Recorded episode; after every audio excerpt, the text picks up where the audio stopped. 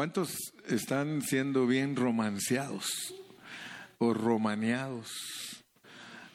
Estamos bien romanceados, o sea que yo creo que nos vamos a recordar por mucho tiempo del libro de Romanos. Romanos nos presenta la salvación completa del creyente y nos enseña desde que el hombre es un pecador hasta que llega a ser un hijo de Dios designado, adoptado. Fíjense que uno a veces tiene muchos años de ser cristiano y mezcla los conceptos debido a que así nos han enseñado. ¿Verdad? Porque hay hermanos que creen que cuando se habla de la adopción es cuando aceptaron a Cristo pero eso no es así. En la Biblia la adopción tiene que ver con la redención del cuerpo. Por eso es bonito conocer la Biblia específicamente. Y yo siempre me he preocupado que como buenos cristianos conozcamos la Biblia específicamente. Así, cuando nos hablan de ella, nosotros la, la podemos entender. ¿Verdad? En la Biblia, adoptado tiene que ver con la resurrección. Cuando ustedes lean ahí Romanos 8, por ejemplo, miren Romanos 8 en el versículo 23. Romanos 8, 23, miren cómo dice. Y no solo ella, está hablando de la creación. Dice que no solo la creación, sino que también nosotros nosotros mismos que tenemos el enganche, el enganche, tenemos el enganche del espíritu. Eso quiere decir las primicias, es el enganche. Tenemos el enganche del espíritu, nosotros también gemimos dentro de nosotros mismos esperando la adopción. ¿Se dan cuenta que la adopción no es algo que ya tenemos? Porque ¿cómo vamos a estar esperando algo que ya tenemos? Esperando la adopción y de una vez nos dice lo que es la adopción. Dice que es la redención de nuestro cuerpo. Entonces, eh, aprendamos a presentar el Evangelio, aprendamos a enseñar el Evangelio. ¿Verdad? Cuando nosotros aceptamos a Cristo pasa lo que dice Juan 1.12. Póngannos Juan 1.12 para ver la diferencia entre la adopción y el engendramiento.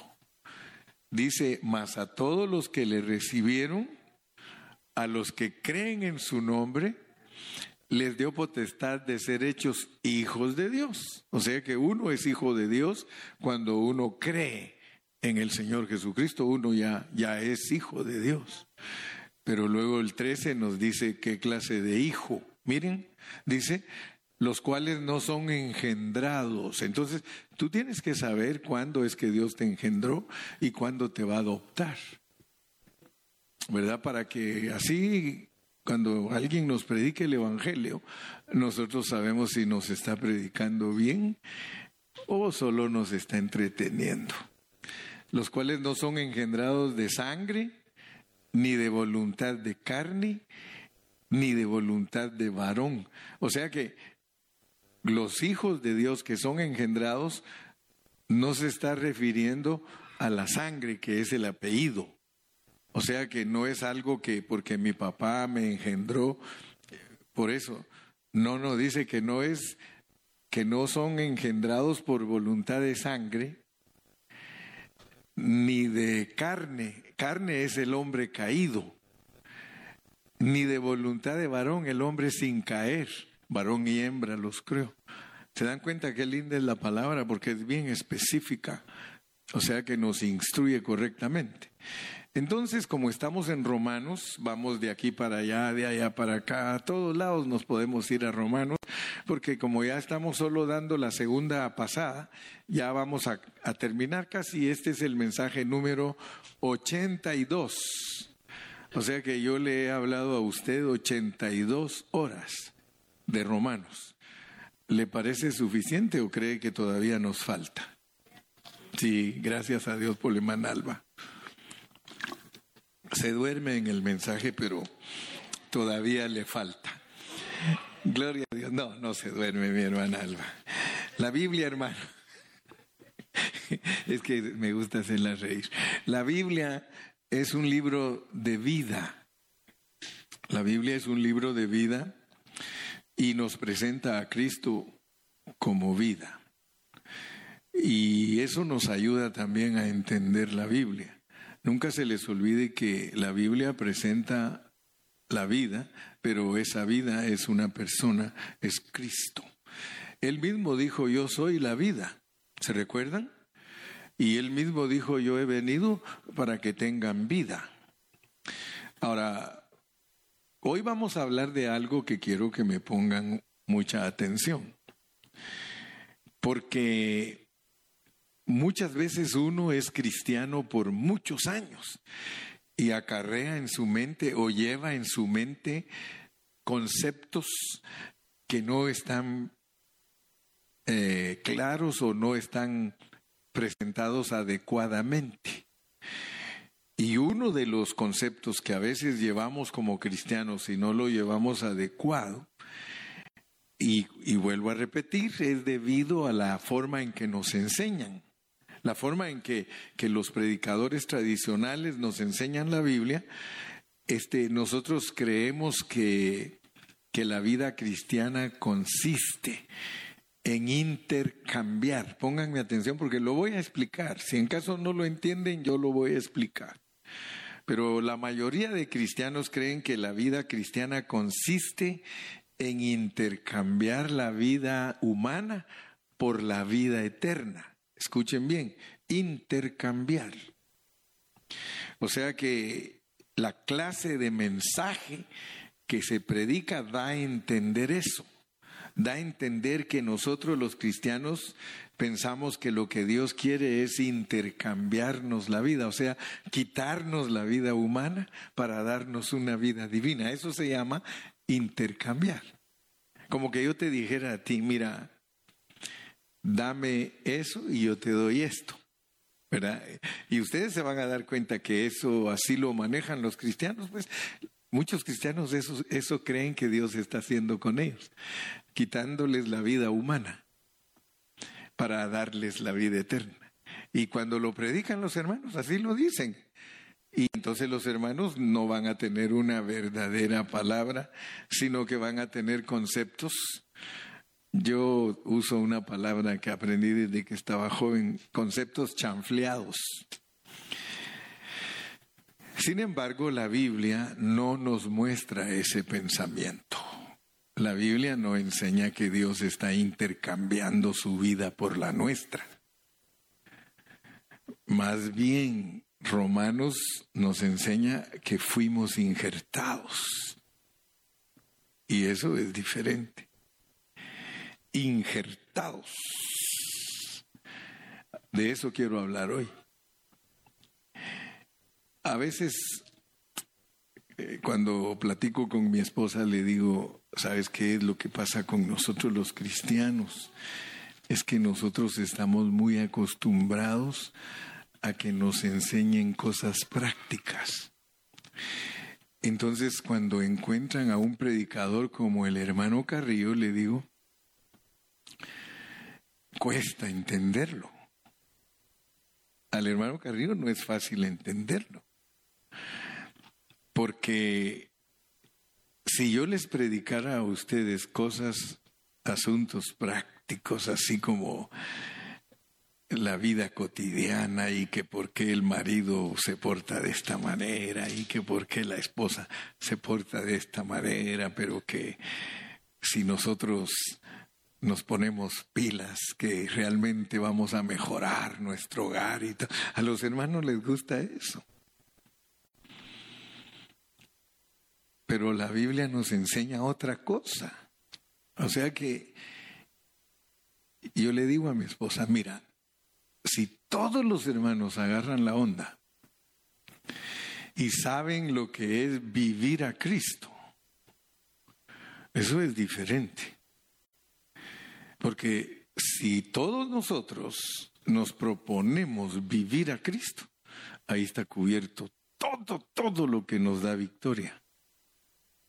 Porque entonces nosotros nos tornamos a Cristo y Cristo es capaz.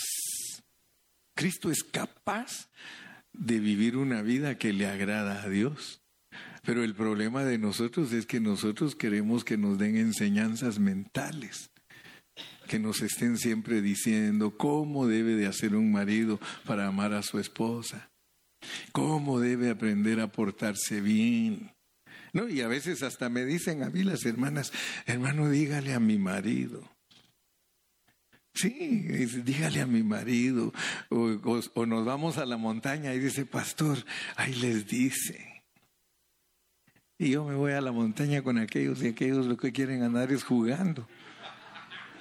Allá jugando todos y haciendo y, y lo menos que quieren hacer es aprender la Biblia. Pero sin embargo, a veces les he echado unas regañadas que vienen pero bien mansitos. Si hasta dicen las hermanas, hoy sí, pastor, ¿qué les dio? porque vienen que ya no hayan ni qué hacer con la reina. Que te bajo la luna, que te doy esto, que bueno. Recuérdense siempre, siempre ustedes que Dios no está intercambiando. Dios no está intercambiando, sino que Él nos ha injertado. ¿Por qué? Porque la Biblia registra que el deseo de Dios es llenar al hombre de sí mismo. O sea que la propuesta de Dios en su corazón es llenar al hombre de su vida. ¿Cuántos pueden decir amén? Y por eso fue que lo creó a su imagen y a su semejanza. Y para que nosotros podamos entender, entender bien, bien esto, nosotros tenemos que usar ilustraciones. Porque si ustedes notan, en la Biblia Dios nos da muchas ilustraciones, muchas parábolas, muchos tipos, muchas sombras, muchos, muchos, muchas metáforas, muchas alegorías, para que nosotros aprendamos qué es lo que Él quiere de nosotros. Entonces, por eso la enseñanza más o la ilustración más exacta para entender lo que Dios quiere hacer con nosotros es la de un guante. ¿El guante a qué se parece? A la mano. O sea que el guante es la imagen de la mano. Pero el guante le podría decir a la mano, ¿verdad? Si el guante hablara, sin ti estoy vacía. Sin ti estoy vacía o estoy vacío. Pero si tú entras en mí, yo estoy en, estoy, te estoy enguantando. ¿Verdad? Porque el guante puede enguantar a la mano. Ahora, noten ustedes pues porque nosotros tenemos virtudes humanas debido a que fuimos creados a la imagen y semejanza de Dios. O sea que nosotros tenemos virtudes humanas y Dios tiene atributos. En la parte de Dios, el amor en Él se llama atributo, pero en nosotros, virtud. O sea que nosotros somos el guante. El guante tiene amor, tiene gozo, tiene paz, tiene paciencia. Si ustedes le preguntan a cualquier persona, aunque no sea cristiano, porque hay personas que no son cristianas y son personas alegres. Ustedes han conocido personas que no son cristianas y son más alegres que los cristianos. Esos todo el tiempo andan bien contentos, ¿no? Y un cristiano pasa por ahí y lo mira y... Mm. O sea que, de verdad, fíjese que yo me acuerdo, yo trabajaba con un compañero que, que todo el tiempo estaba silbando. Gracias a Dios que Gilmar es cristiano, porque eh, Gilmar Silva.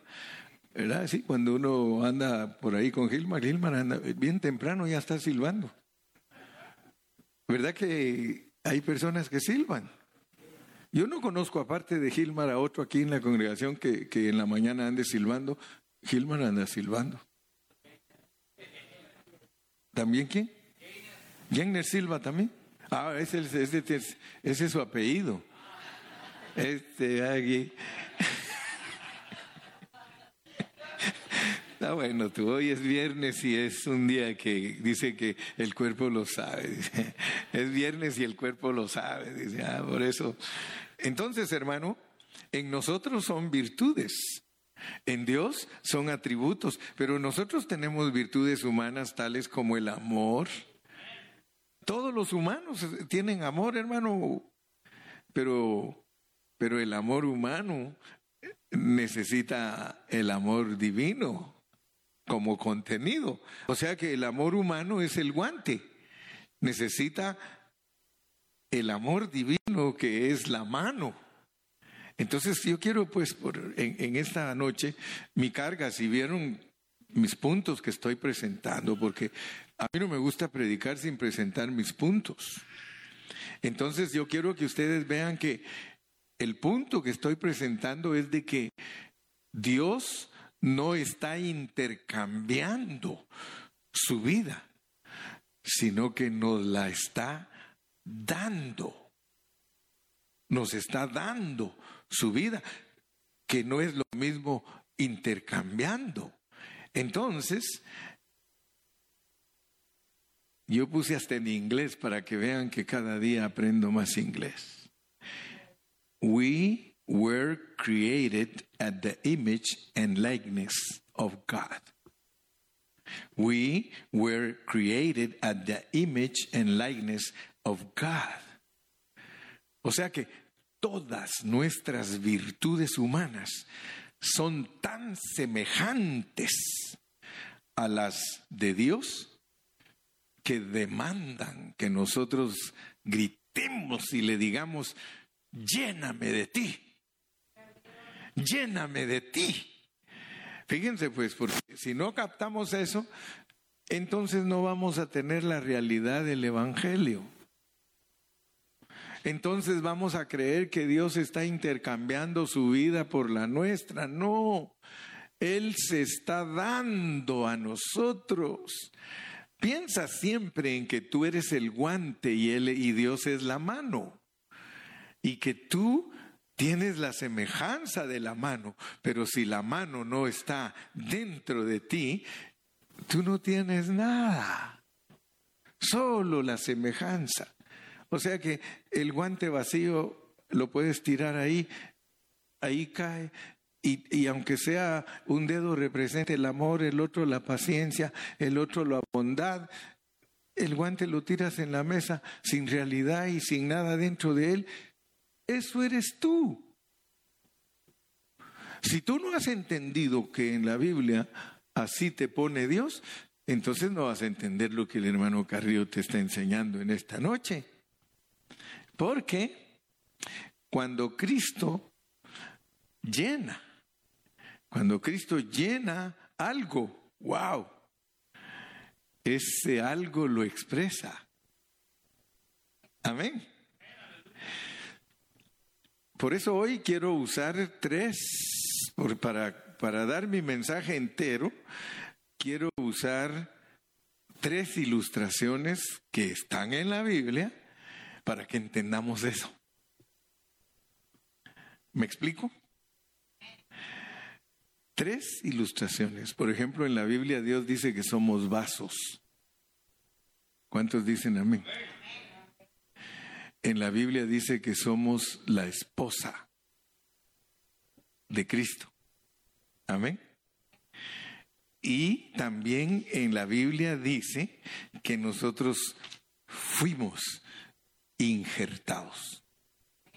Entonces, mi súplica, mi pedido para ti en esta noche es que pienses en ti como vaso, como vaso. Piensa en que tú eres un vaso. Piensa, eres un vaso. Porque vamos a hablar de eso. Piensa en que eres la esposa de un marido. Y piensa que eres una fruta injertada.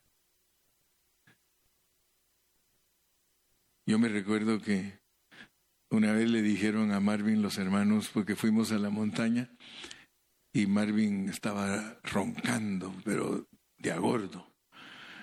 Y entonces cuando despertaron le dijeron los hermanos, Marvin, vos roncás mucho, brother. Le dice, no, dijo Marvin, yo no ronco. ¿Cómo que no roncas? Si nosotros te oímos. No, dijo, yo no ronco. Yo saben, lo único que yo sueño es que soy una moto. Así que yo no ronco, dijo. Por favor, entiendan, siempre sueño que soy una moto. Entonces ahora ustedes piensen que son vasos, piensen que son una esposa y piensen que son un injerto. Y yo pues les voy a hablar de eso en esta noche. Pero para entender lo que queremos predicar es que necesitamos a Cristo como la realidad en nosotros. Necesitamos un contenido. Si se trata de un vaso, necesita un contenido. Si se trata de un matrimonio, se necesita una cabeza. Y si se trata de un injerto, no sé si ustedes saben un poquito de injertos, pero yo me puse a leer eh, qué se puede injertar y qué no se puede injertar. Y es tremendo porque al leer uno la enciclopedia ahí le explican a uno que, por ejemplo, no todos los, no todas las frutas se pueden injertar, ni todos los árboles se, puede, se pueden injertar, sino que para, para injertar algo tiene que tener afinidad. Y oigan esto, siempre en los injertos se tiene que injertar algo más rico que lo que queremos que se vuelva eh, el injerto, ¿verdad? Por ejemplo, hay unos eh, chabacanos, eh, así les dicen, ¿verdad? Son unos como duraznitos chiquitos, ¿verdad? Y esos no son tan dulces. Entonces el chabacano para que se vuelva una fruta mejor, le ponen un, ¿cómo se llama el otro? El, el durazno sería, o, sí, ¿verdad? Pero le ponen un durazno dulce. Y entonces un chabacano que no tiene mucho sabor y, y ese durazno dulcito cuando lo, cuando lo injertan, ahí tiene que permanecer un rato y con el tiempo el chabacanito, híjole, se vuelve un, una fruta, pero exquisita y dulce. Entonces, noten ustedes pues que en el injerto, el principio fundamental es que no se puede injertar con algo peor. ¿Qué serviría injertar un chabajanito que no tiene ni sabor con otra fruta peor que él? Imagínese.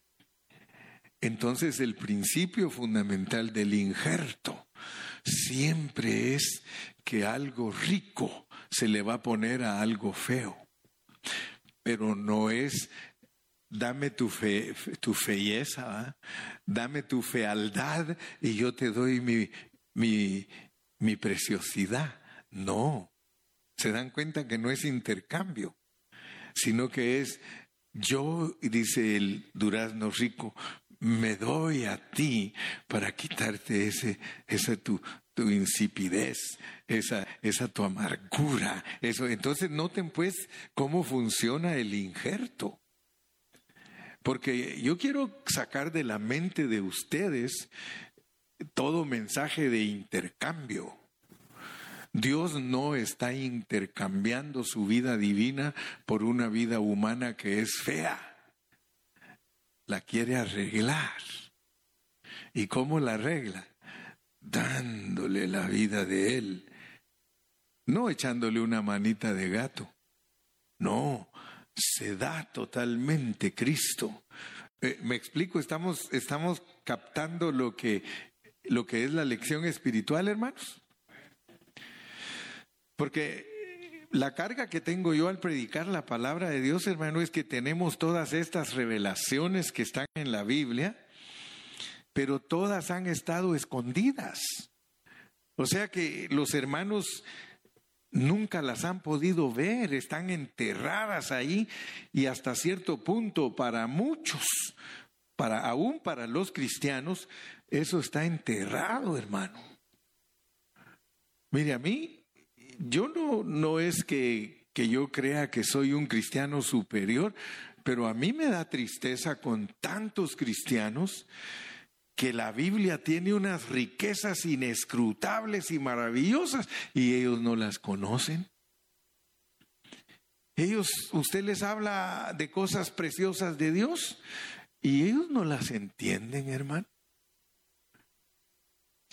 Una vez yo estaba hablando con un hermano y le empecé a explicar las cosas de Dios y me dice así tan simple, mire usted, yo no entiendo nada de lo que usted me está explicando.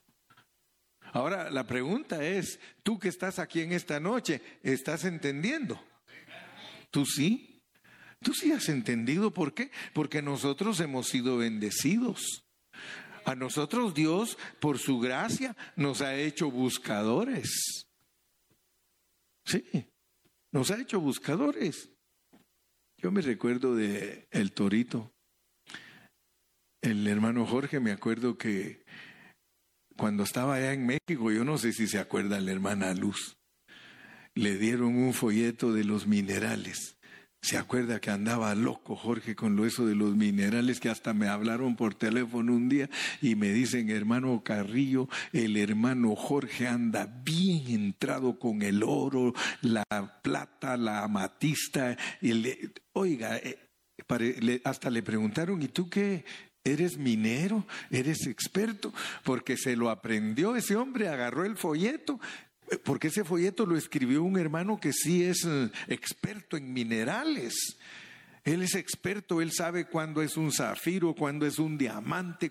Y, y, ese hermano escribió ese libro de las propiedades de cada una de esas cosas y las aplicó a la nueva Jerusalén y explicó que era la transformación de los creyentes y le puso cada uno de los diamantes a cada uno de los discípulos y decía el apóstol Pedro está el diamante, este está el diamante, imagínense. Y Jorge andaba pero bien entrado, dice, hermano, ahora Jorge solo de los diamantes predica.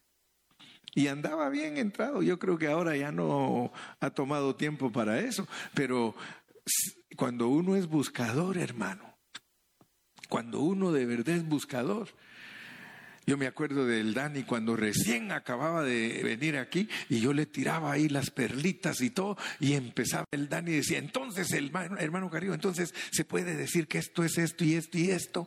A veces le atinaba, otras veces la regaba feo, feo, pero pero allí iba el hombre, allí iba, iba, iba. Ahora, a veces hasta me dice, pastor, fíjese que estaba viendo si es posible decir esto y es, le atinaste, le Ahora sí le atinaste, así eh, se puede decir con toda autoridad esas cosas.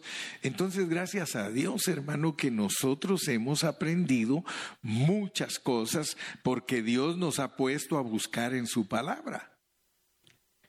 Pero a mí me da tristeza, mire, yo tengo discípulos que ya no caminaron conmigo desde hace 25 años y ahora los oigo predicar y digo, Dios mío, este nunca ha aprendido a predicar.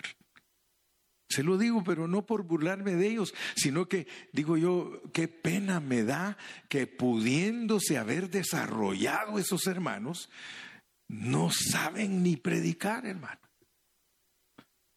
No tengo el valor de decírselos en su cara, pero, pero me doy cuenta. Y hay hermanos que son discípulos míos que me dicen, pastor, si digo algo mal, dígame, le digo, no te lo voy a decir. Dilo aunque sea mal, le digo, vas a aprender.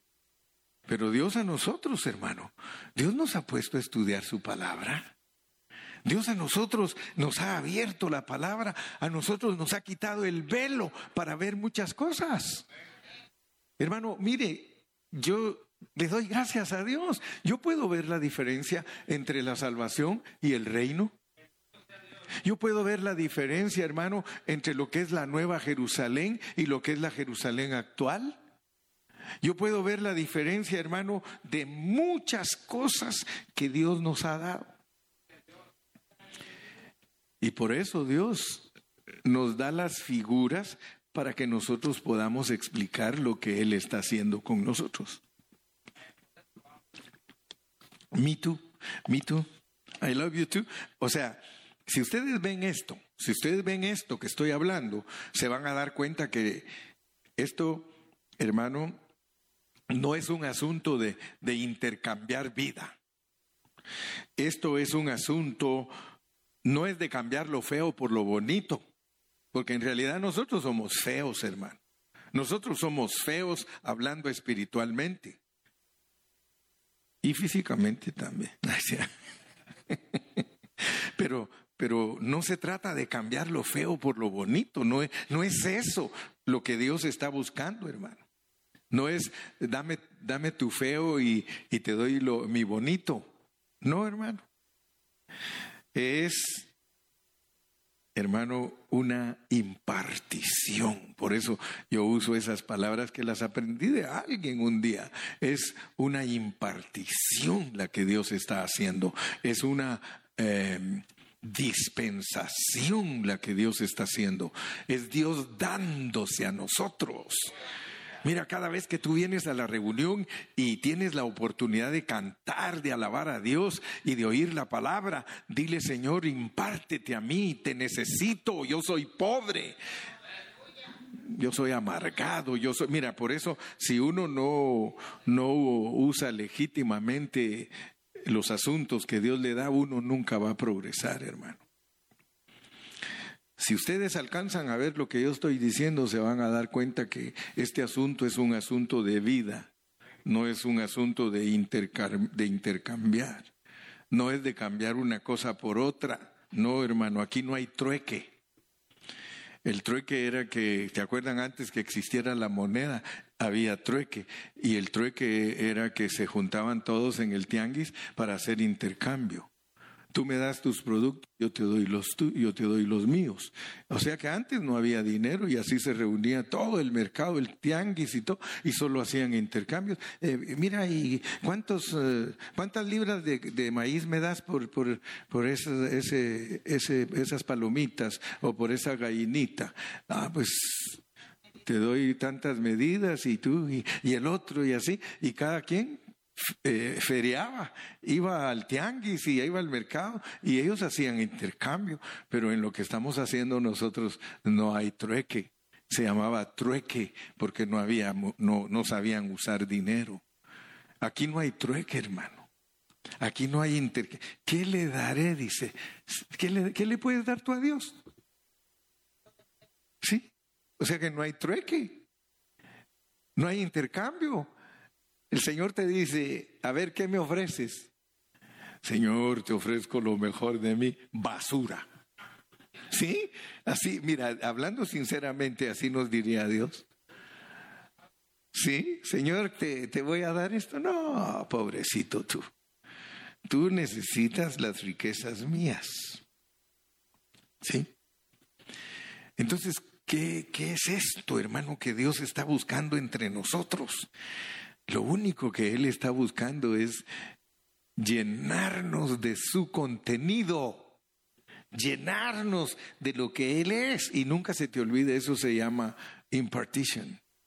Impartition, ¿ok? Esto es lo mismo como una llanta ponchada. ¿Qué pasa con una llanta ponchada, hermano? No vas a ningún lado con ella, ¿no es cierto?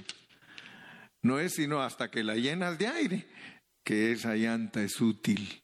Así que, entonces, eh, toquemos el primer punto, pues. Vasos, vasos. Sí, nuestra vida cristiana, hermano, como no es un intercambio, imagínate que Dios te pidiera a ti que le des el vaso y te da el contenido, ¿qué pasa? Si Dios te dijera, ok, pues tú eres un vaso, dame tu vaso y yo te doy mi contenido, ¿qué hace? Se desparrama. Entonces el Señor dice, no, no, no, mira, tú eres el vaso y yo quiero llenarte a ti. Tú estás vacío, tu vaso está vacío, tú eres pobre, yo te voy a llenar de mi riqueza. Y por eso en Romanos Pablo, Pablo, Pablo nos da cuatro, perdón, tres cuadros para describir ese tipo de vida que es impartida en nosotros. Y el primer cuadro que él usa es, vamos a Romanos 9:21. Romanos 9:21. Dice, o no tiene potestad el alfarero sobre el barro para hacer de la misma masa un vaso para honra y otro para deshonra. Ahora, solo quiero que por favor pienses que tú no eres un vaso de deshonra, tú eres un vaso de honra, porque ahí dice que Dios es el alfarero y Él hizo vasos para honra y para deshonra. Y nosotros le debemos de dar gracias a Dios porque nosotros somos vasos de honra. Todo cristiano, hermano, es un vaso de honra. ¿Y para qué lo hizo vaso de honra? Pues leamos el versículo 23. ¿Para qué es el vaso de honra? Para hacer notorias las riquezas de su gloria las mostró para con los vasos de misericordia que Él preparó de antemano para gloria. O sea que Dios te hizo a ti un vasito y ese vasito Él lo quiere llenar de las riquezas de su gloria. Ya no digamos lo que nos dice segunda de Corintios 4:7. Veamos segunda de Corintios 4:7 para que tú veas que el propósito de Dios. Mira, pero tenemos este tesoro en vasos de barro. Tenemos este tesoro en vasos de barro para que la excelencia del poder sea de Dios y no de nosotros. Entonces tú como vasito, Cristo llenando tu vasito, lo llena de gloria lo llena de excelencia, lo llena de poder. Y entonces, ¿qué te haces? Un vaso que expresa a Dios. Entonces, mi punto es que no se te olvide que el Evangelio bien predicado no es que Dios quiera darte cosas externas, ni darte cosas que te mejoren. No, Él se da Él mismo para que tú, tú te vuelvas Él. O sea que el propósito de Dios en nosotros es elevar nuestra humanidad. Él no, Él no desaparece nuestra humanidad, sino que la eleva. Él la hace, la hace valuable, la hace que tenga valor. O sea que nosotros nos volvemos Él. Siempre, por favor, piensa que lo que Dios quiere es volverte a ti, Él. E, eso bota toda clase de evangelio tradicional. Eso deja cero al evangelio tradicional, porque el evangelio tradicional es un evangelio que intercambia. Es un evangelio como, como diciendo, eh, es que lo que Dios quiere es mejorarte. No, Él quiere volverte Él. Claro que, claro que eso se puede decir que es una mejora, porque después de ser Gilberto, ser Cristo. Aleluya. Después de ser Junior, ser Cristo. Imagínate, Junior, que tú vas a terminar tu carrera siendo Cristo, en vida y naturaleza. Dice, si no me lo crees, leamos Colosenses 3. Si alguien no me cree a mí que eso es lo que Dios está buscando, y eso no te lo va, eso no te lo va a enviar con buenas conferencias, ni con clases de psicología, ni con ayunos, ni con desvelos, no, pura palabra. ¿Cuál les dije? Colosenses 3. Miremos Colosenses 3 y, se van a dar cuenta que, que no estamos perdidos en enseñanzas de hombre. Si pues habéis resucitado con Cristo, buscad las cosas de arriba, donde está Cristo sentado a la diestra de Dios. Solo ahí, imagínense, ahí está la muerte de Cristo, ahí está la resurrección y ahí está la entronización. Y nosotros somos participantes de ella. Verso 2. Poned la mira en las cosas de arriba, no en las de la tierra. Versículo 3. Porque habéis muerto y vuestra vida está escondida con Cristo en Dios. Y el cuatro ese nos hace entender mucho más. Cuando Cristo, vuestra vida como vasito, la vida que tienes adentro, se manifieste, entonces vosotros también seréis manifestados con Él en gloria. Entonces nosotros seremos igual al Señor. Así que gracias a Dios por ello. Segunda cosa, porque solo son tres y así se sienten, por lo menos respiran. Ya, un poquito más y termina el hermano Carrillo. Número dos, la vida matrimonial. ¿Creen ustedes, mis amados hermanos, que el matrimonio es una vida de intercambio? Ay, Dios mío. Imagínese que le diga a Karina, Junior, dame tu vida y yo te doy la mía. Fíjense pues, porque muchos así viven. ¿Qué me das tú? ¿Qué me das tú? Y el otro también. ¿Y tú? ¿Qué me das a mí? Porque creen que el matrimonio es un intercambio. La mayoría de matrimonios, hermano, viven en intercambio. Dice, ¿me trata mal? No le doy nada. ¿Sí? ¿Me trata mal? No le doy dinero. Que se le quite la maña. Intercambio. Los, los matrimonios, hermano, practican mucho el intercambio. ¿Y cómo querés vos que te trate yo a ti si mira vos cómo me tratas a mí? Sí, mucho intercambio. Ahora, supongamos que ahí está una jovencita, y allí está un noviecito y ellos se casan. ¿Será que ellos se casan para intercambiar vida? ¿Es eso el matrimonio, hermanos? ¿Es el matrimonio intercambiar? No. Si las dos partes no se unen, escuchen bien, si las dos partes no se unen, ahí no hay matrimonio. Mm. Ustedes saben por qué cuando una, una, una pareja se casa, ¿por qué la esposa tiene velo?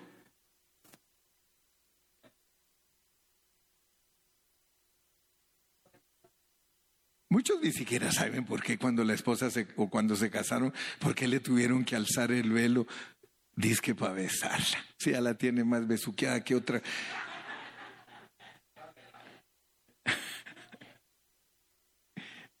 ¿Han visto eso?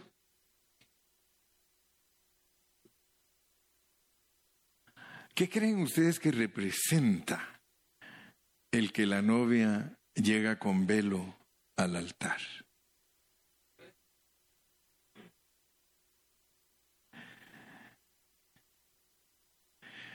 Si ustedes estudian al apóstol San Pablo, el apóstol San Pablo dice que a la mujer en lugar de velo, le es dado el cabello. Pero el velo representa algo. El velo representa cubrir la cabeza. ¿Quién es la cabeza de la mujer? El esposo. Ese es un acto simbólico El velo literal es un acto simbólico que representa que la esposa cubre a su marido. O sea que, porque la cabeza de la mujer es el marido. Entonces, cuando uno ve la realidad del matrimonio, uno se da cuenta que es una unión, no un intercambio. Si nosotros no sabemos la diferencia entre unión e intercambio, nosotros vamos a ser en el matrimonio exigentes y vamos a querer que la otra dé lo que nosotros queremos y la otra va a querer que el hombre le dé lo que ella quiere. Y entonces ya no es una unión. Una unión, hermano, es que se vuelven una sola vida. En, el, en, el, en la Biblia la enseñanza del matrimonio es que ya no son dos, sino que son uno. Entonces, nosotros tenemos que entender que Dios usa a Pablo para enseñarnos lo que es el verdadero matrimonio espiritual, porque al final, si tú lees en Efesios 5, dice, mas yo no digo esto de que ustedes se casen y que digo esto de Cristo y la iglesia. O sea que lo importante de entender en una vida matrimonial como la Biblia nos lo pone es que el matrimonio es una figura para que nosotros entendamos lo que ha pasado con nosotros y Cristo. Nosotros estamos casados con Cristo, porque dice que el que se une al Señor, un espíritu es con Él. Entonces Dios usa todas estas figuras, pero ustedes se dan cuenta que en el matrimonio no hay intercambio, no hay eliminación, el hombre es el que tiene esos conceptos de que la mujer vale menos. Pero la realidad es que cuando se hicieron uno, cuando se hicieron uno, solo imagínense. Por ejemplo, cuando yo me casé con mi esposa, yo me volví la vida de ella. Las mujeres que no entienden lo que es el matrimonio, ellas no saben que ellas recibieron una vida. El hecho, mire, yo no sé por qué los mexicanos son diferentes a todo el mundo. Pero las muchachas no usan el apellido de su esposo. Yo digo, ¿cómo te llamas tú? Y dan su nombre con el apellido de su papá. El matrimonio no es así, hermanas. Tú eres la señora Montiel. En inglés sí, hay mis respetos, hermano, en inglés, Mr. and Mrs. Adán Montiel. Mr. and Mrs. Gómez. Mr. and Mrs. García. ¿Cómo te llamas? Juana la loca. Bueno, eso te lo creo, Leo, pero deberías de usar el apellido de tu esposo. Tú tienes que usar el apellido de tu esposo. Solo fíjense pues lo que estoy hablando, porque esas son figuras que Dios nos pone a nosotros para entender la realidad de nuestra vida cristiana. ¿Cómo te llamas? Gilberto Carrillo. Y todavía no te ha conquistado tu esposo. Ay, sí, soy cristiano. I'm, I'm Christian.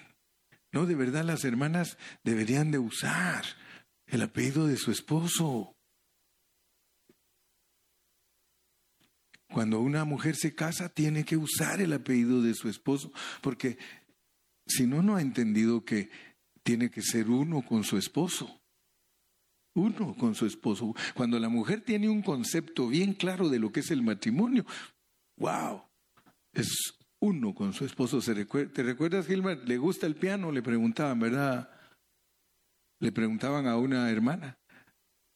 Esa hermana dijo, yo abrazo el matrimonio de la misma manera que tengo mi vida cristiana con Cristo como esposo. Dijo, abrazo a mi esposo de la manera que abrazo a Cristo. Y le preguntaban, hermana, ¿qué clase de música le gusta a usted? Mire, él ella contestaba, oh, a él le gusta el piano. Hermana, ¿qué clase de comida te gusta? Oh, a él le encantan las pupusas. Hermana, ¿qué clase de, de cosa? Oh, a él le gusta esto. Cuando la mujer entiende que lo que le agregaron a ella es una vida, entonces va a cambiar de su filosofía de pensar acerca del matrimonio.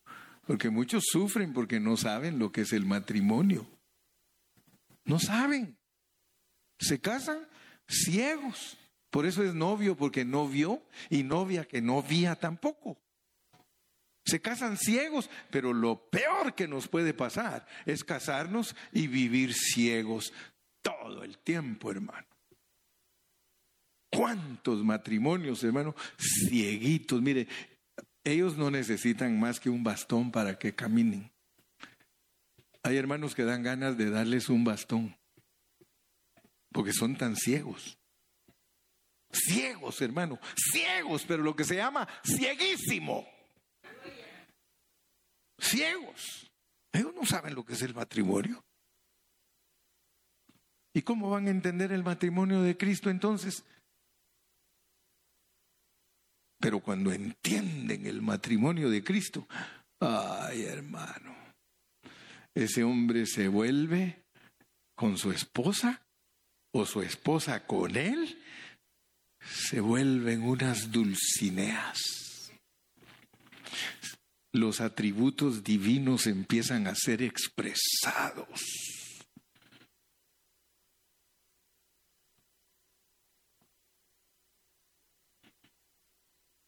Yo creo que muchos de los muchachos deberían, mejor en vez de casarse, deberían de cantar que se mueran los feos.